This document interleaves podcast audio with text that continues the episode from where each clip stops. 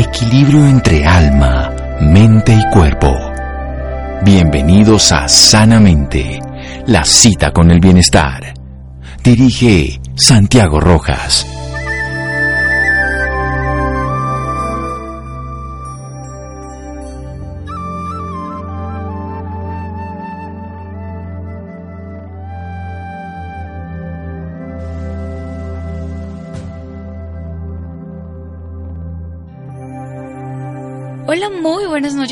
Nuestros oyentes.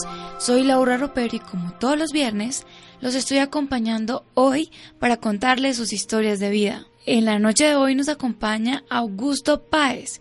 Él es administrador de empresas del Politécnico Gran Colombiano. Actualmente trabaja como asesor comercial de una empresa de textiles importados y es padre de familia. En el año 2018 fue diagnosticado con leucemia miloide y en la noche de hoy nos contará un poco más sobre todos los procedimientos por los que tuvo que pasar y un poco más sobre su historia de vida. Augusto, muy buenas noches y bienvenido sanamente de Caracol Radio. Laura, buenas noches, ¿cómo está? Muy bien, señor Augusto. Bueno, para empezar, me gustaría que le hablara un poco más a nuestros oyentes sobre usted, sobre su infancia. ¿Cuál es el recuerdo más bonito que tiene de ella? Eh, no, pues el, recuerdo más bonito es la familia. Yo eh, tengo una familia muy grande, muy unida. Eh, mi núcleo más familiar, papá, mamá, dos hermanos varones adicionales. Eh, tuvimos una vida pues muy bonita de esos años. Yo tengo 49 años actualmente y hace 40 años, 45 años viví lo que ahora los niños no viven, vivir en el parque, jugar con carros, jugar fútbol permanentemente, jugar básquet, estar hasta tarde en la calle sin los peligros que se presentan ahora.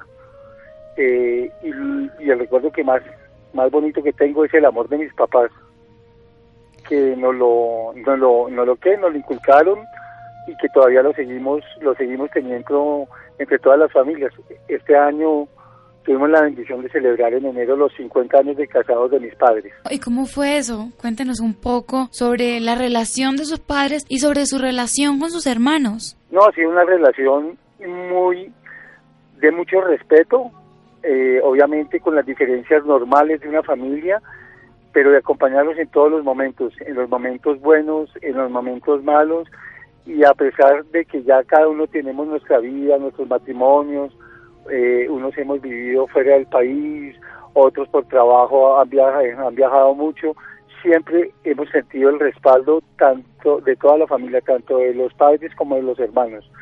Entonces eso le da a uno una fortaleza permanente para toda la vida y eso lo transmite uno a sus hijos y es lo que uno quiere transmitir a sus hijos.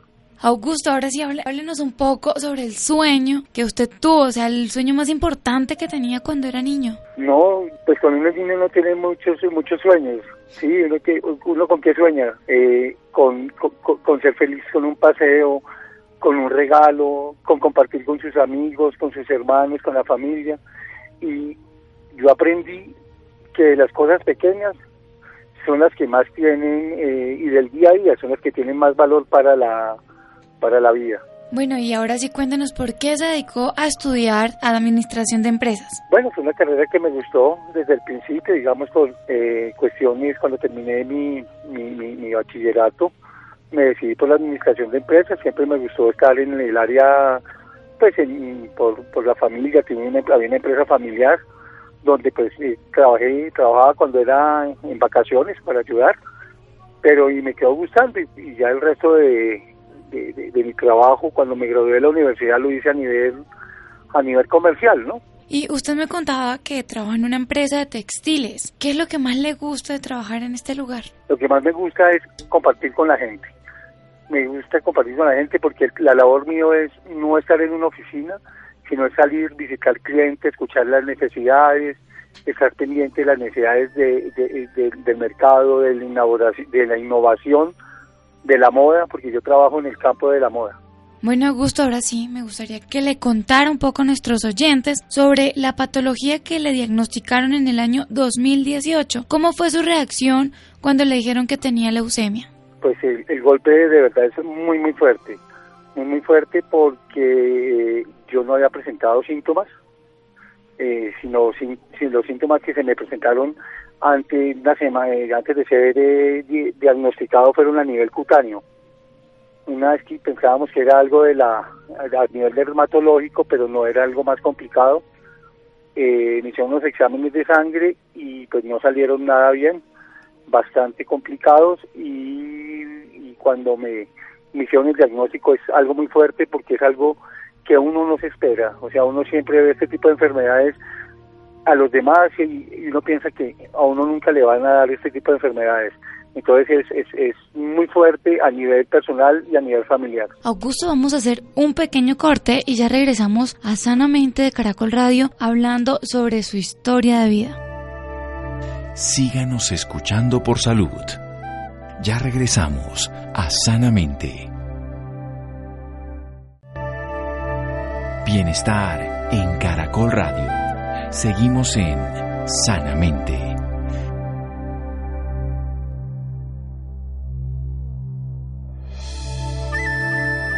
Continuamos en Sanamente de Caracol Radio con el señor Augusto Páez, una persona que fue diagnosticada en el año 2018 con leucemia. Bueno, señor Augusto, me gustaría que le contara a nuestros oyentes quién fue el mayor apoyo, el gran apoyo en todo este proceso por el que tuvo que pasar?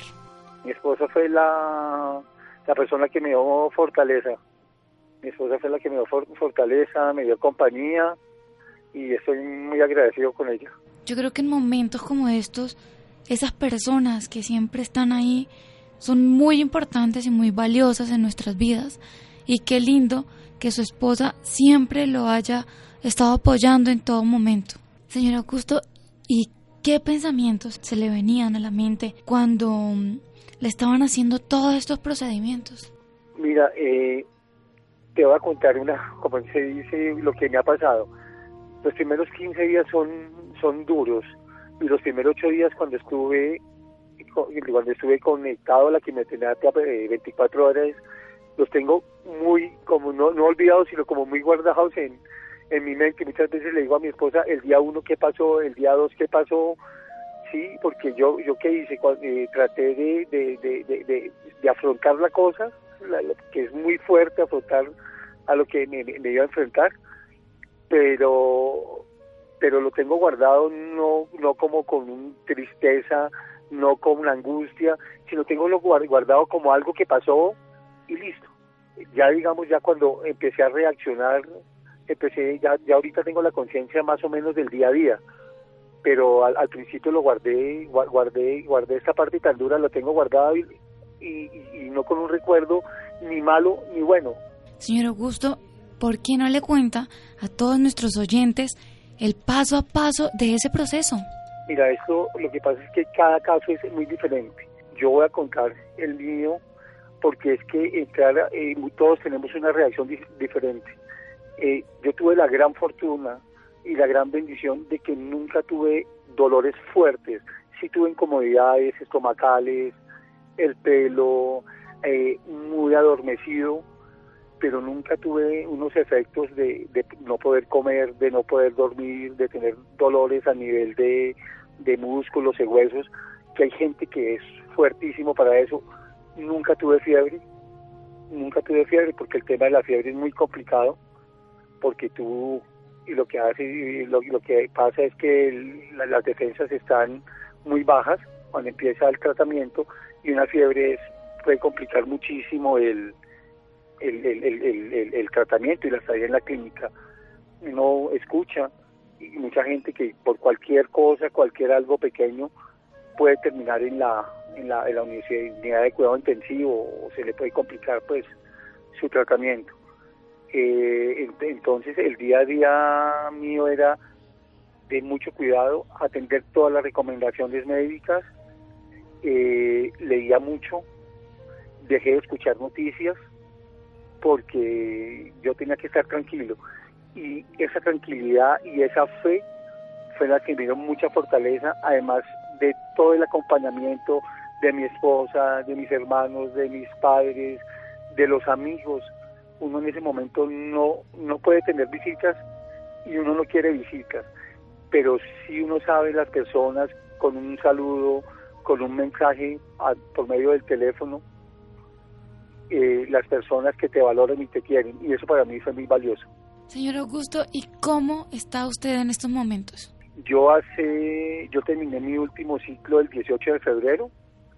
Tuve dos meses de descanso en la casa y hace desde el día 22 de abril estoy trabajando con pues con mis eh, recomendaciones, uso de capaboca, cuidándome mucho de ciertas de las comidas, comer todo lo que más puedo en casa y estoy muy bien, estoy muy bien, he subido de peso, incluso ahorita me hice unos exámenes, no hay evidencia de, de células eh, de células inmaduras y estoy en un proceso de mucho cuidado porque por la, la toxicidad que genera el medicamento puedo tener eh, altas y bajas de, de, glóbulos rojos, de plaquetas, de defensas, pero eso ya es parte del tratamiento mientras está, mientras eh, se, se, nivelan todos los niveles de, de la sangre y se nivela la producción en la médula, porque este tratamiento lo que hace es que como un computador que tiene un virus, lo resetean, lo dejan en cero y vuelve y arranca. Entonces más o menos es, es, eso lo que está pasando conmigo. ¿Qué es lo que lo ha ayudado a salir adelante con esta patología? No, no, no.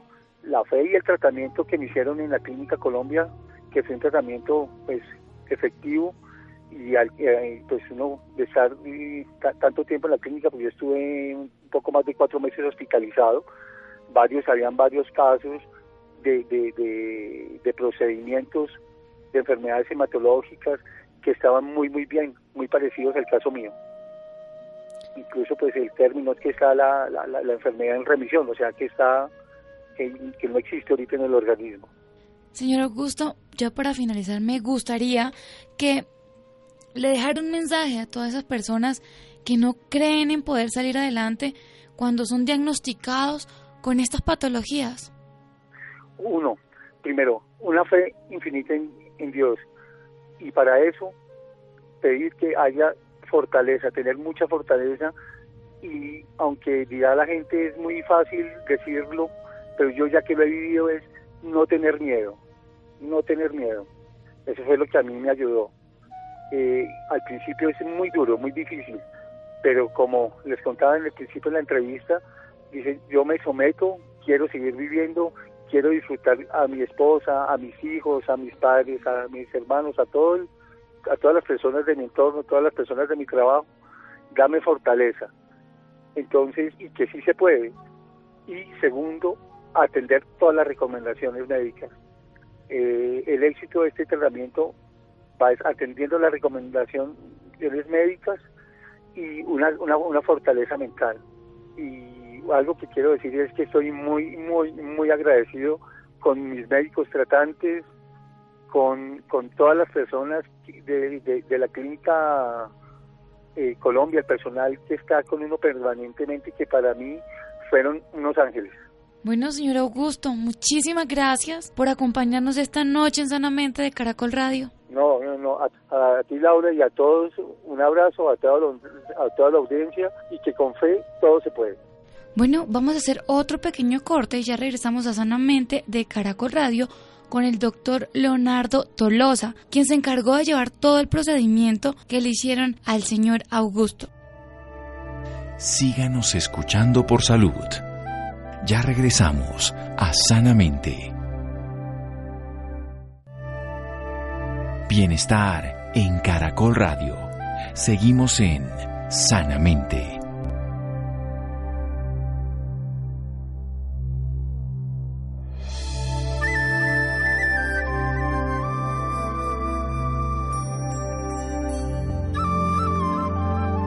Continuamos en Sanamente de Caracol Radio con el señor Augusto Páez.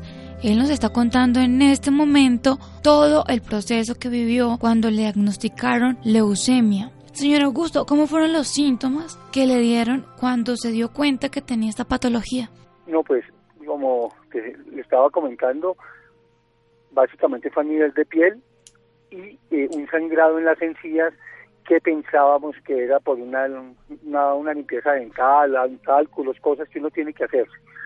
Eh, nunca tuve cuestión de fiebre, cansancio, fue pues digamos tuve muy, poco, entonces eso eso fue lo que lo, lo que hizo que, que, que cuando llegué a la clínica los niveles de la sangre estaban bastante mal. ¿Y cómo le cambió la vida desde el momento que se dio cuenta que tenía leucemia? Pues mira, eh, ah, empezando que eh, llegué a la clínica y me llamaron a la casa, que los exámenes habían salido mal, me presentaron en la clínica, en la clínica pues me atendieron por urgencias y pues salí a los 30 días, a los 30 días porque eh, tuve que iniciar el tratamiento y el tratamiento con una quimioterapia bastante fuerte y empezar a pues a, afrontar y asumir con valentía y con mucha fe el, el, tratamiento, porque no es un tratamiento fácil. Augusto, ¿y la reacción de su familia en ese momento, cómo fue la de su esposa más que todo? No, la de mi esposa, primero pues es una, enfrentarse a la realidad es muy duro, pero ella sacó un, valor y me dio un apoyo grandísimo. ¿Y sus hijos? Para ellos fue un poquito más difícil. Afortunadamente contamos con el apoyo psicológico en la clínica donde me atendieron y en el colegio de los niños. Ellos, pues, lo primero que nos indicaron es que debíamos hablarles con la verdad, explicarles el tipo de enfermedad que tenía, explicarles los riesgos a los que me iba a enfrentar, porque porque el tratamiento tenía que ser bastante agresivo. ¿Y cómo fue su relación con sus hijos desde el momento que le diagnosticaron esta patología? Mira, eh, traté de seguirlos y cuando ellos ya supieron lo que eh, tenían y todo y seguir a la distancia eh, tratando de que su, su, su vida cotidiana no fuera afectada sí yo siempre eh, me, he preocupado, me he preocupado con mi esposa estar muy pendiente de ellos ayudarlos en las tareas. Siempre ha sido compartida entre ella y yo la educación de los niños. Entonces a la distancia afortunadamente con la tecnología podemos podemos eh, ayudarnos en eso. Entonces, eh, en lo que podía, obviamente cuando ya me restablecí un poco, porque los primeros 15 días del tratamiento son muy duros, no me podía levantar casi de la cama, eh, hablaba con ellos, nos veíamos por el, pues por la por la por el teléfono y tratábamos de hacer lo que siempre hacíamos, siempre eh, nosotros tenemos la costumbre antes de cuando salimos y cuando se acuestan los niños hacer una oración. Entonces siempre hacíamos la oración de la noche, les preguntaba por las tareas, que necesitaban, obviamente con las limitaciones que tenía, pero tratar de que, que se den cuenta que yo estaba en un tratamiento para mi recuperación, sí, que ellos sabían que el papá y la mamá estaban dando la batalla para pues porque ella fue un apoyo muy eh, muy grande para mí. Ella se quedaba la mitad de la semana conmigo en el hospital y, se quedaba el resto de la semana con los niños entonces eh, pues tratamos de hacerle la vida lo más eh, grata en esos momentos tan difíciles y como te contaba contamos con el apoyo tanto de la familia de mi esposa que porque nosotros vivimos hacia las afueras de Bogotá ellos se encargaron de estar muy pendientes de los niños y mi familia estuvieron muy con el acompañamiento de mi esposa en la clínica. Eso también le quería preguntar, ¿cómo fue la reacción también de sus padres y sus hermanos? Pues durísima, durísima porque pues esa es una enfermedad muy complicada, está en un momento muy agresivo y pues para mis padres y para mis hermanos fue muy muy duro, fue muy duro, fue muy duro porque eh, es un día que tú te cambia la vida totalmente y cambia todo el entorno familiar. ¿Y cómo fue todo el proceso del tratamiento, de todo lo que le hacían? Bueno, eh, básicamente eh, eh, cuando salieron malos resultados, lo primero que me hicieron fue la biopsia de médula ósea, ¿sí? Para, ¿para qué? Para, para, para revisar en qué estado estaba pues la, la enfermedad la, pues, el diagnóstico que era una leucemia mieloide aguda bastante agresiva, donde se me estaban deteriorando mucho los niveles de la, de la sangre muy rápido. Eh, paso siguiente, se estableció el protocolo que maneja la clínica Colombia y me hicieron, eh, em, empezamos con la primera sesión de quimioterapia, de quimioterapia, perdón. Primero me instalan un catéter en la vena subclavia y a través de él me, me colocaron la quimioterapia, que eran eh, eh, los primeros ocho días, fueron 24 horas permanentes con dos tipos de, de medicación, de medicación y, y luego a los ocho días termina la, la, quimioterapia y se esperan ocho días más, se hace una nueva biopsia de médula ósea para saber cómo fue el, el, resultado y cómo asimiló el organismo y cómo mejoró la sangre en, con este primer tratamiento. Augusto, ¿cómo afectó esto su vida familiar y social? ¿Usted supo llevar la situación o fue muy complicado? No, mira, yo qué hice, el día que me diagnosticaron para mí fue muy fuerte, pero yo eh, soy una persona de mucha fe, soy una persona muy creyente y mi familia somos muy creyentes. Eh, yo me entregué, le, dije a, Dios en ese momento, te entrego mi vida, mi familia y dame fuerzas. Dame fuerzas y que yo me somote lo que sea, pero yo tengo hijos pequeños y quiero, no importa lo que tenga que pasar, vamos a salir adelante. Y así fue. Eh, los primeros 15 eh, días, como te contaba, son duros porque son los primeros eh, 8 días de los eh, permanentes de quimioterapia, empiezan unos cambios físicos duros, te empiezas a hinchar, eh, se te empieza a caer el pelo a los 8 o 10 días y empiezas a tener pues eh, eh, algo, síntomas, náuseas, mareos, que afortunadamente para mí no fueron tan fuertes, ¿no? Eso yo también, la parte mental, me, ayudó mucho y la certeza en que íbamos a salir adelante. Gracias a Dios, a los 15 días la biopsia, cuando hicieron la segunda biopsia, me salió muy bien. Ya las células, las células inmaduras, que es digamos la palabra técnica, habían bajado muchísimo. Entonces no tuve necesidad de que iniciara una quimioterapia, sino ya entrar en el proceso de, de barrido de las de las de la, de la médula la médula lo que hace es que queda en ceros y vuelve y arranca. Y, a los, y, a los, y, al día 30 de estar hospitalizado ya pude salir a la casa. Usted nos habla de ese gran acercamiento a Dios y de ese gran amor a Dios. Me gustaría saber si usted siempre ha tenido esa fe y esa entrega a Dios, si no es solo desde que le diagnosticaron esta patología. Cuéntele a nuestros oyentes. Sí, sí, siempre. Siempre, no solo de ahorita, sino desde mucho tiempo, eh, siempre en nuestra casa, y, mi esposa y yo hemos sido muy creyentes, ¿sí? Y se lo hemos transmitido mucho a nuestros hijos, ¿no?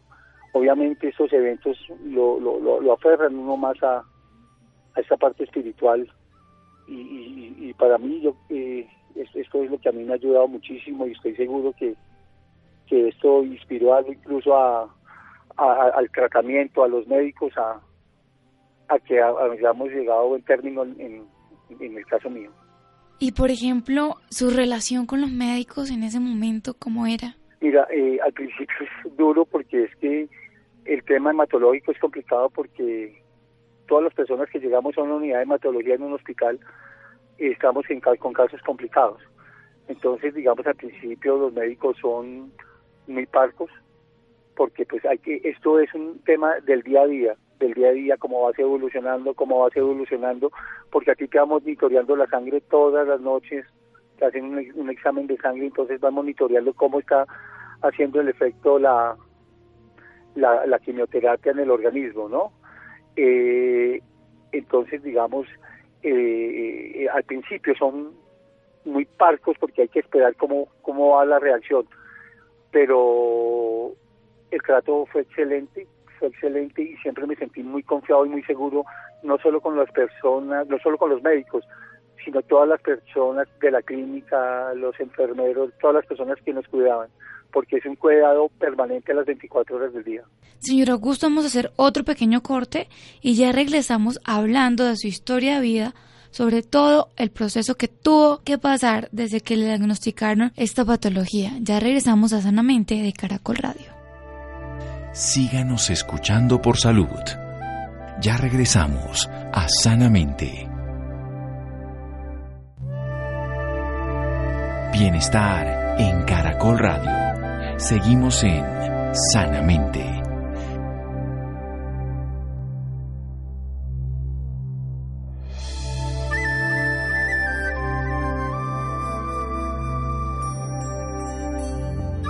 Continuamos en Sanamente de Caracol Radio hablando con el doctor Leonardo Bautista Tolosa. Él es médico internista y hematólogo y también es la persona que siempre ha tratado al señor Augusto en todo su proceso. Doctor Leonardo, muy buenas noches y bienvenido a Sanamente. Muy buenas noches. Bueno, doctor, antes de hablarnos del proceso que se le hizo al señor Augusto, me gustaría que contextualizara un poco más a nuestros oyentes de qué se trata esta patología. Bueno, la leucemia mieloide aguda es una patología maligna. Eso indica que per se eh, tiene un pronóstico bastante comprometido desde el momento del diagnóstico, que básicamente se caracteriza es porque hay eh, una célula cancerosa dentro de la médula ósea que es egoísta y que compite con el resto de las células normales de la hematopoiesis, favoreciendo que los pacientes tengan sintomatología por la falta de la producción adecuada de la sangre.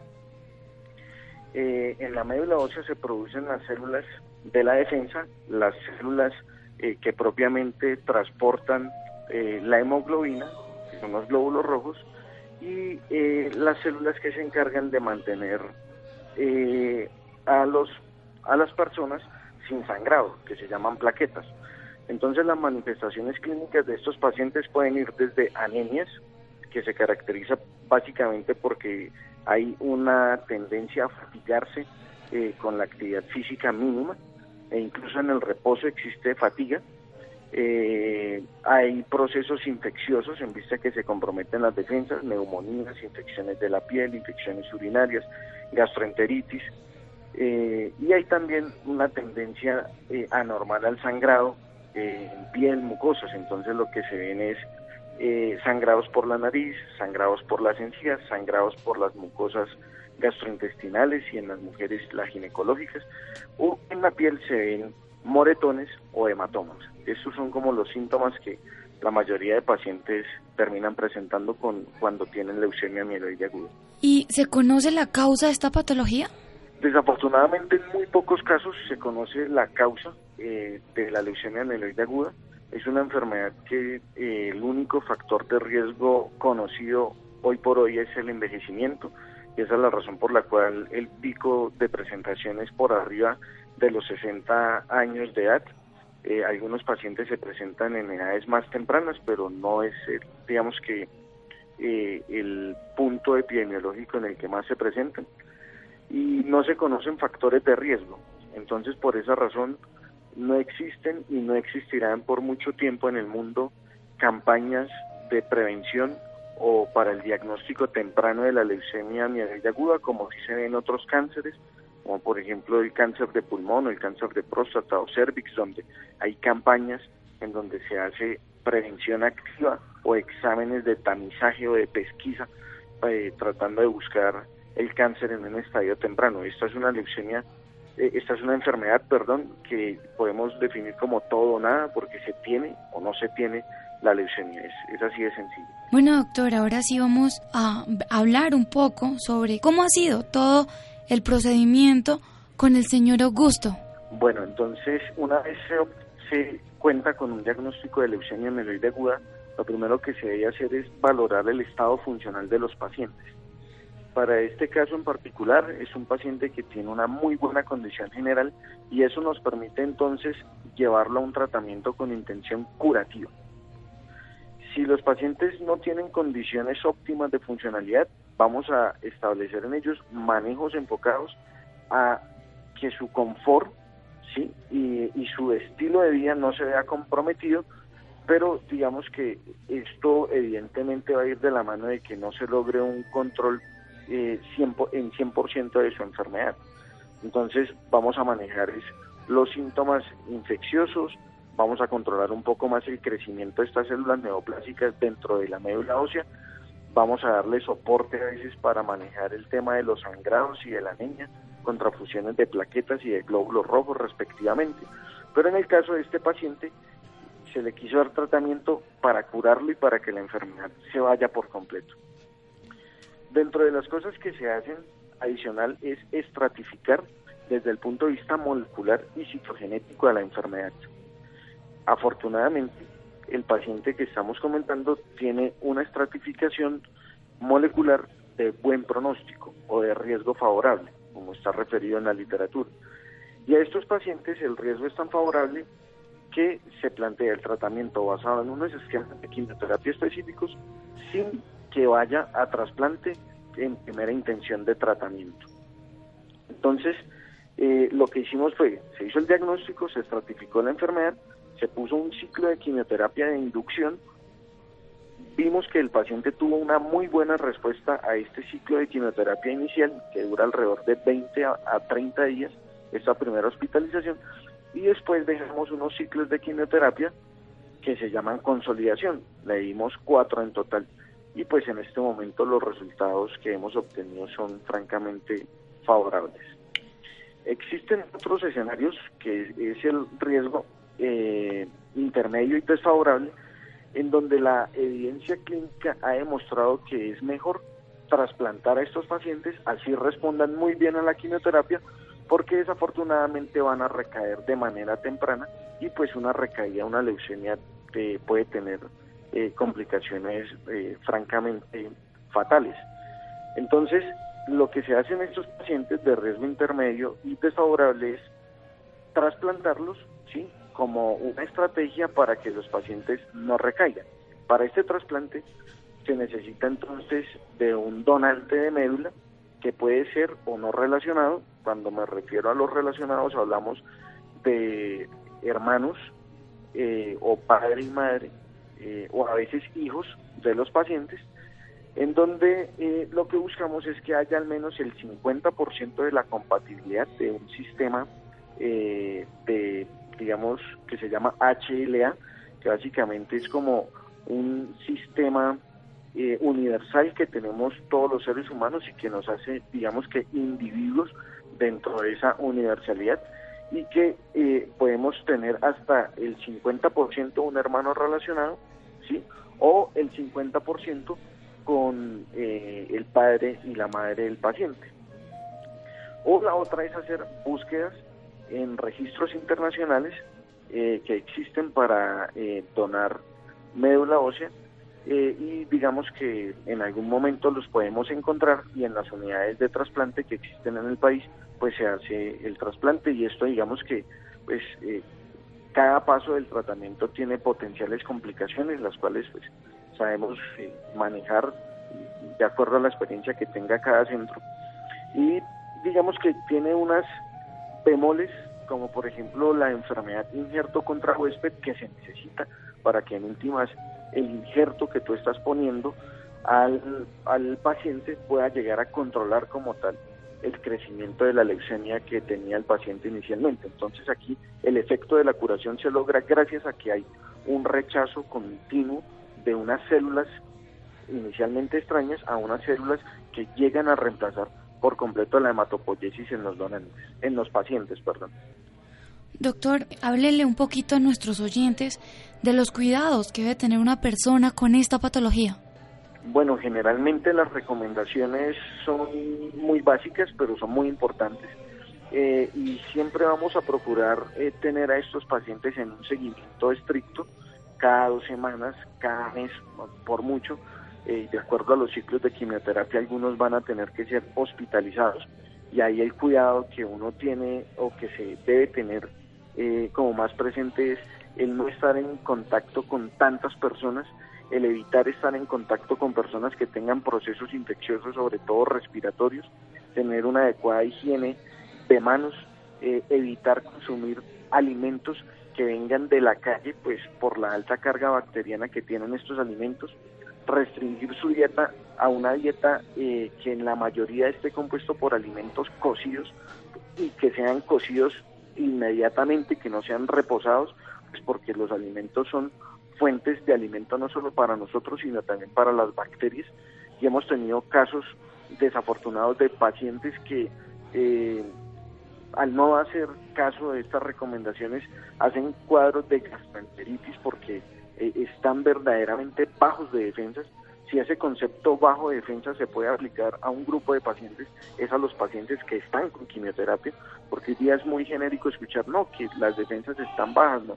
No, estos pacientes sí tienen verdaderamente bajas sus sistemas de defensas celulares y hay que garantizar entonces que tengan eh, unas dietas supremamente restringidas a que todo esté cocido, todo esté muy bien lavado y todo sea fresco.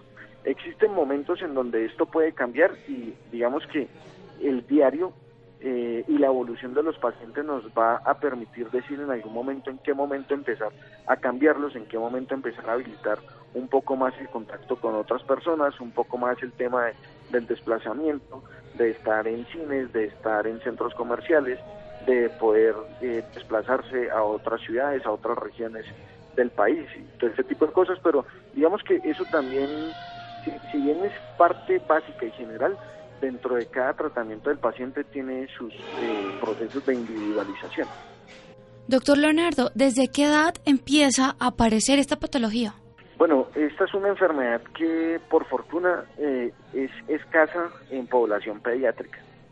Y como mencionaba anteriormente, a medida que uno se envejece, eh, empieza a ser un poco más incidente la enfermedad. Y se empieza a ver casos a medida que uno avanza en el tiempo. El pico de presentación es alrededor de los 60, 62 años. Entonces, eh, pues, digamos que esa es como la el comportamiento desde la reposición de los grupos etarios. Se estima que se presentan aproximadamente 1.300 a 1.500 casos nuevos en todo el territorio colombiano, de acuerdo a, digamos que, estadísticas que derivan del Servicio Epidemiológico de los Estados eh, Unidos, en donde ellos reportan alrededor de 21.000 casos nuevos en 2018 para una población cercana a los 360 millones de habitantes y eso digamos que nosotros eh, lo comparamos con la población que tenemos en Colombia, entonces tendríamos alrededor de 1.300 a 1.500 habitantes. Eh, hoy día, ah, gracias a que esta enfermedad pertenece o se está siendo seguida por la cuenta de alto costo, los datos pueden ser un poco más puntuales y seguramente el ministerio eh, estará por sacar esta estadística y darnos a conocer más adelante. En el centro en el que yo trabajo diagnosticamos alrededor de 20 a 25 leucemias mieloides agudas al año. Eh, son pacientes bastante eh, conocidos con una enfermedad que tiene una potencial morbimortalidad, pero digamos que entran a ser parte en el momento en el que sobreviven a su enfermedad de como un grupo de pacientes supervivientes del cáncer. Y entonces digamos que se forman vínculos profesionales y personales bastante fuertes eh, por digamos que todo lo que se lo que se sufre y por todos los procesos que, que acontecen dentro del tratamiento de esta enfermedad. Mm, eh, esa es como la como la edad en la que se presentan desafortunadamente no todos los pacientes son candidatos a terapias intensivas que es lo que verdaderamente ofrece eh, la opción de curarse para esta enfermedad. Mm, y, pues la edad es importante porque eh, acorde a, como uno envejece, se empiezan a adquirir enfermedades de los pulmones, del hígado, del corazón, de los riñones, y estos órganos tienen que estar totalmente indemnes para que puedan tolerar el tratamiento de alta intensidad que uno les da pues con la quimioterapia y el trasplante. Bueno, doctor, ya para finalizar, ¿dónde pueden encontrar más información los oyentes que deseen saber más sobre este tema? Bueno, es una muy buena pregunta y aprovecho entonces para eh, decir que la información que se encuentra en Internet eh, puede ser muy confusa, entonces desaconsejaría inicialmente entonces que las fuentes de Internet no se vean como la fuente de información genérica porque existen muchos tipos de leucemia, aparte de la leucemia amiloide aguda, que tienen un comportamiento clínico totalmente diferente y que puede llegar a ser un factor de confusión. Entonces mi recomendación es evitar tomar estas fuentes de información como las iniciales. Y hoy día existen asociaciones de pacientes como la, asociación, la Fundación Leucemia y Linfoma, donde eh, hay personas que se han capacitado en el tema y saben reconocer muy bien los subtipos de enfermedad y, dan información bastante como precisa eh, alrededor de lo que es cada una de, las leucemias o de los cánceres hematológicos que ellos pueden llegar como a manejar.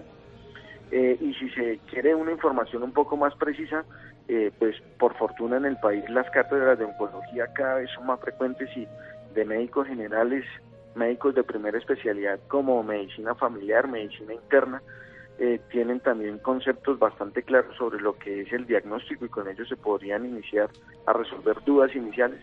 Y pues en el país existen hematólogos y hematooncólogos eh, que pueden llegar a brindar una información un poco más puntual sobre casos eh, particulares de pacientes eh, con leucemias y con eh, neoplasias hematológicas.